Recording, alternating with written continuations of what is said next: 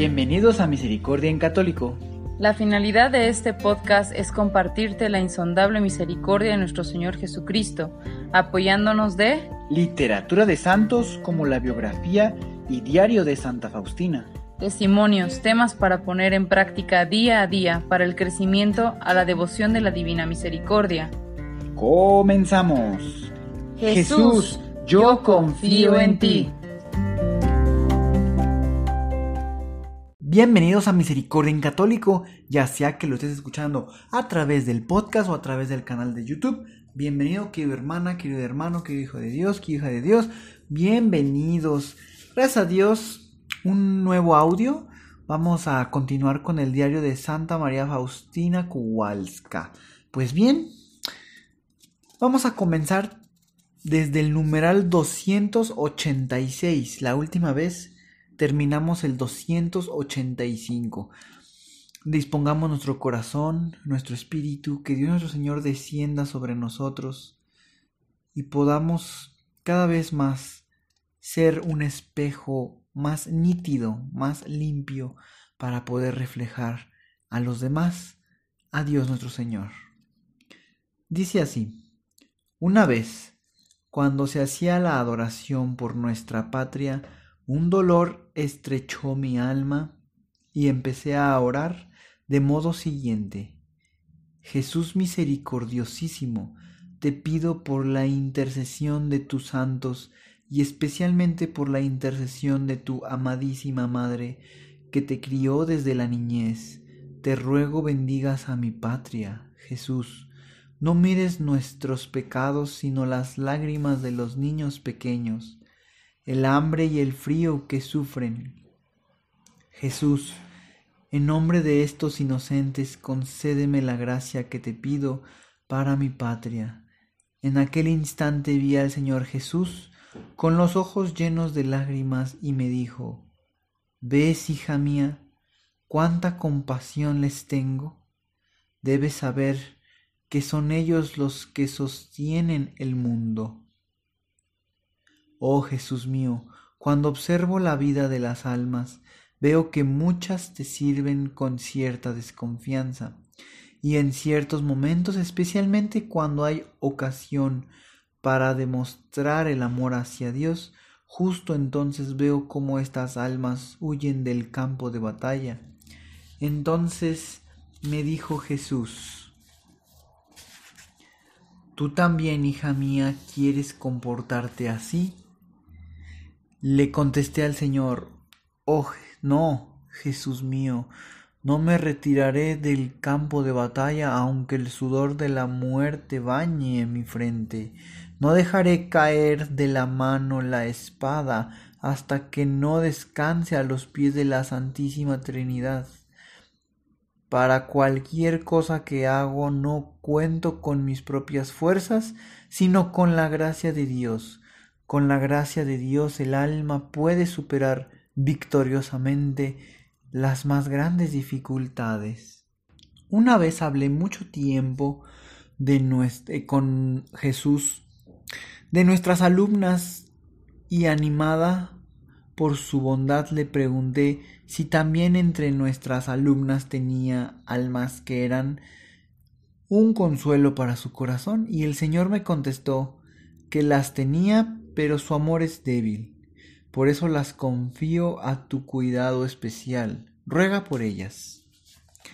Oh Dios inmenso, admiro tu bondad. Tú eres el Señor de los de las huestes celestiales y te humillas de ese modo hacia una miserable criatura.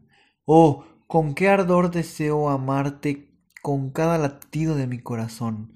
No me basta toda la superficie de la tierra, el cielo es demasiado pequeño y el espacio celeste es nada. Únicamente tú solo me bastas, Dios eterno. Solo tú puedes llenar la profundidad de mi alma. Los momentos más felices para mí son aquellos cuando me quedo a solas con mi Señor. En aquellos momentos conozco la grandeza de Dios y mi propia miseria.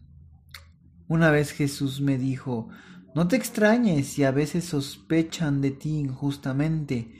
Yo, por amor a ti, fui el primero en beber este cáliz de sufrimientos injustos. Un día, cuando estaba muy conmovida por la eternidad y sus misterios, mi alma empezó a tener miedo y después a reflexionar un momento más. Empezaron a atormentarme varias dudas.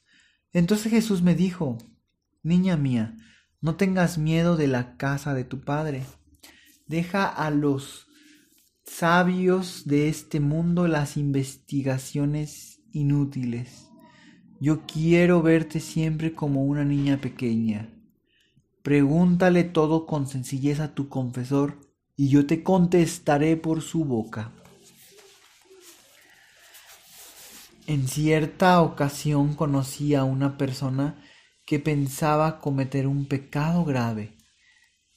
Pedí al Señor que me enviara los peores tormentos para que aquella alma fuera preservada. De repente sentí en la cabeza el atroz ardor de la corona de espinas. Eso duró bastante tiempo, pero aquella persona permaneció en la gracia de Dios. Oh Jesús, qué fácil es santificarse. Es necesario solamente un poco de buena voluntad. Si Jesús descubre en el alma ese poquito de buena voluntad, entonces se apresura a entregarse al alma y nada puede detenerlo ni los errores, ni las caídas, nada en lo absoluto. Jesús tiene prisa por ayudar a esa alma, y si el alma es fiel a esta gracia de Dios, entonces en muy poco tiempo puede llegar a la máxima santidad a la que una criatura puede llegar aquí en la tierra. Dios es muy generoso y no rehúsa a nadie su gracia, de más de lo que nosotros le pedimos. La fidelidad en el cumplimiento de las inspiraciones del Espíritu Santo es el camino más corto.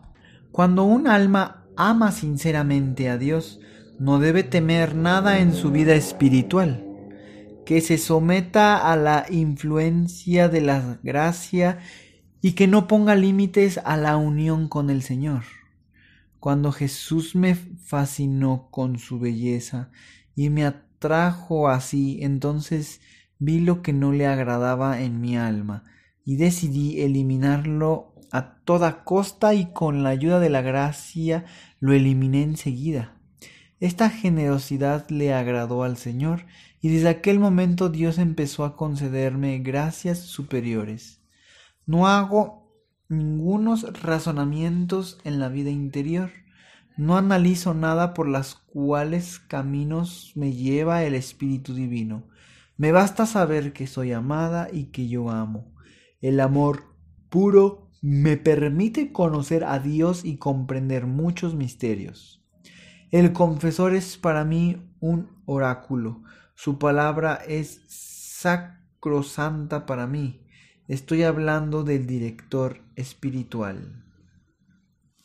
Pues bien, queridos hermanos, en esta ocasión, en estos pocos numerales que el día de hoy tuvimos esta oportunidad de poder pues escuchar, veo pues bastante interacción de Dios con Santa Faustina. Normalmente en otros audios mucho es el texto que Santa Faustina va escribiendo y pocas las intervenciones de nuestro Señor.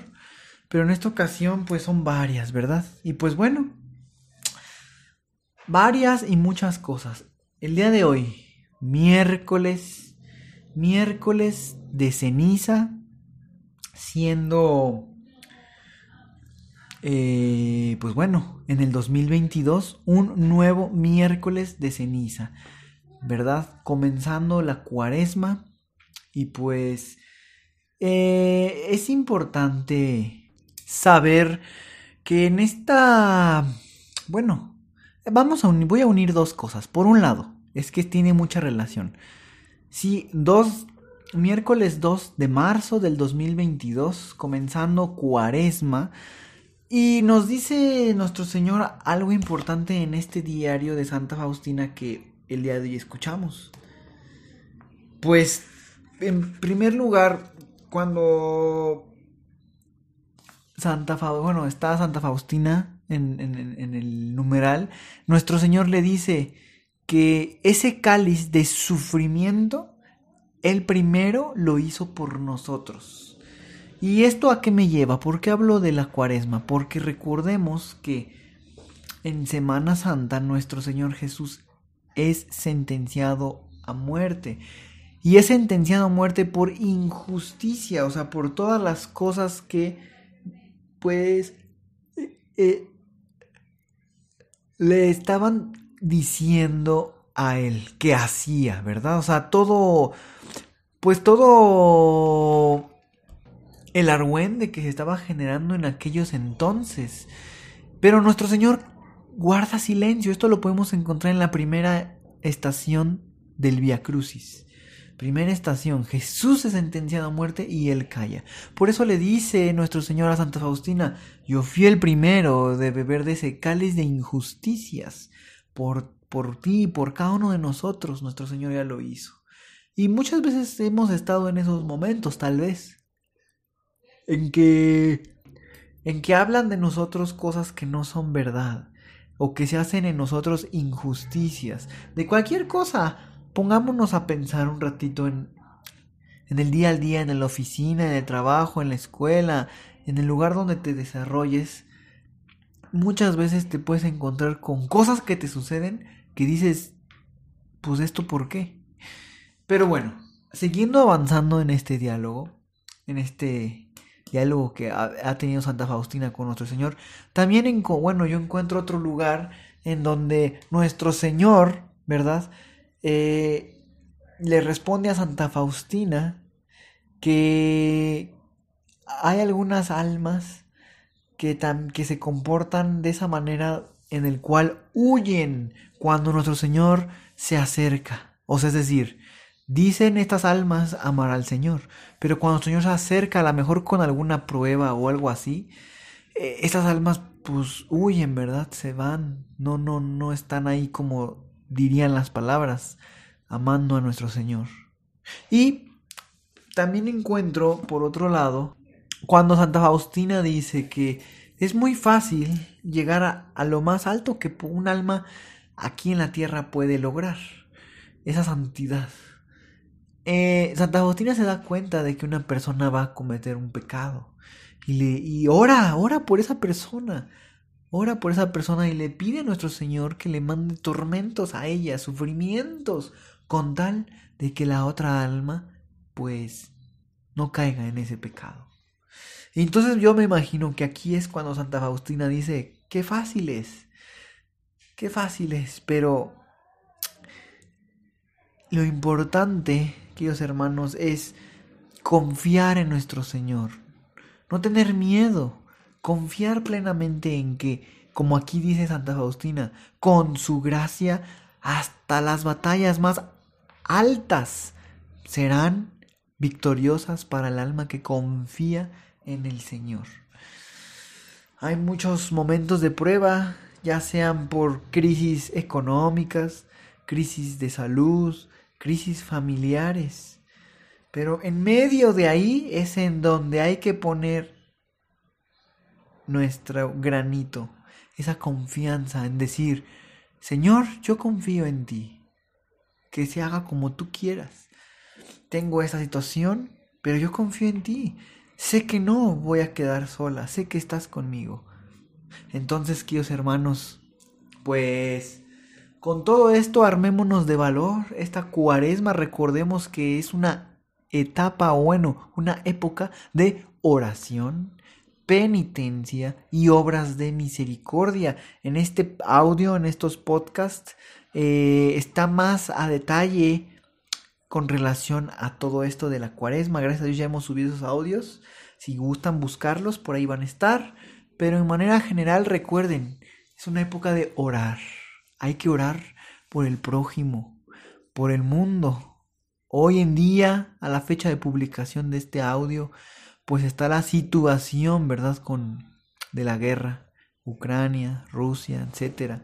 Entonces, hay que orar. Hay que ser eh, constructores de la paz. Aquí en donde nos corresponde, en nuestro hogar, en cada uno de los lugares donde nos desempeñamos, seamos constructores de paz. Entonces estamos diciendo que esta época de cuaresma es una época de oración, de penitencia, hacer esos sacrificios. Santa Faustina hizo esa penitencia por aquella persona que estaba por pecar. Es una penitencia de manera espiritual, ¿verdad? Entonces, también podemos tener algunas otras penitencias o mortificaciones, como para poder unir la otra práctica que se hace en Cuaresma, que es las, son las obras de misericordia. O sea, la penitencia y las obras de misericordia las podemos enlazar muy fácilmente, como les he dicho en otros momentos. Una penitencia puede ser que a lo mejor tú estás a punto de, pues voy a poner un ejemplo muy fácil, muy rápido, a lo mejor de ir a comprar una Coca-Cola o algo, por poner un ejemplo. Pero esa penitencia o esa mortificación será no hacerlo y que con ese dinero podamos nosotros ayudar a alguien. Con ese dinero. Tal vez podrían decirme ustedes a mí, bueno, me puedo comprar esa Coca-Cola y aparte disponer de otro mismo dinero igual a lo que costaba la Coca-Cola para ayudar a alguien. Y sí, se estará cumpliendo la, la práctica de la misericordia. Pero recordemos que no se da lo que se sobra, se da lo que uno tiene. Y lo que uno estaba a punto de tener esa Coca-Cola. Entonces, esa Coca-Cola mm, la dejamos y usamos ese dinero para ayudar. En ese momento, tal vez al otro día te la vas a ir a comprar, pero en ese momento esa mortificación que estás entregando es la que va a contar como tu obra, como tu entrega de algo de lo que tienes para darlo a los demás y en ese momento se convierte también en una obra de misericordia. Porque tal vez el hecho de decir, me compro la coca y con otro mismo dinero ayuda a los demás. Y ese otro dinero, pues claro que lo ocupo porque me sirve para, para otra coca, por ejemplo, para otro día. Sí entiendo, esa, sí entiendo eso, se puede, pero la esencia de todo es quitarnos algo para entregarlo al prójimo necesitado, sino no nada más dar lo que sobra después de satisfacernos nosotros. Es más grande esa situación. Claro que va a contar también ayudar al prójimo aunque nosotros ya nos hayamos saciado. Claro que cuenta, es una obra de misericordia al final, pero es una entrega mayor. Que Dios nos dé iluminación para poder entrar en esta cuaresma y poder hacer buenas obras de misericordia y entregarlo a nuestro Señor. Como siempre, que Dios los bendiga. Hasta pronto.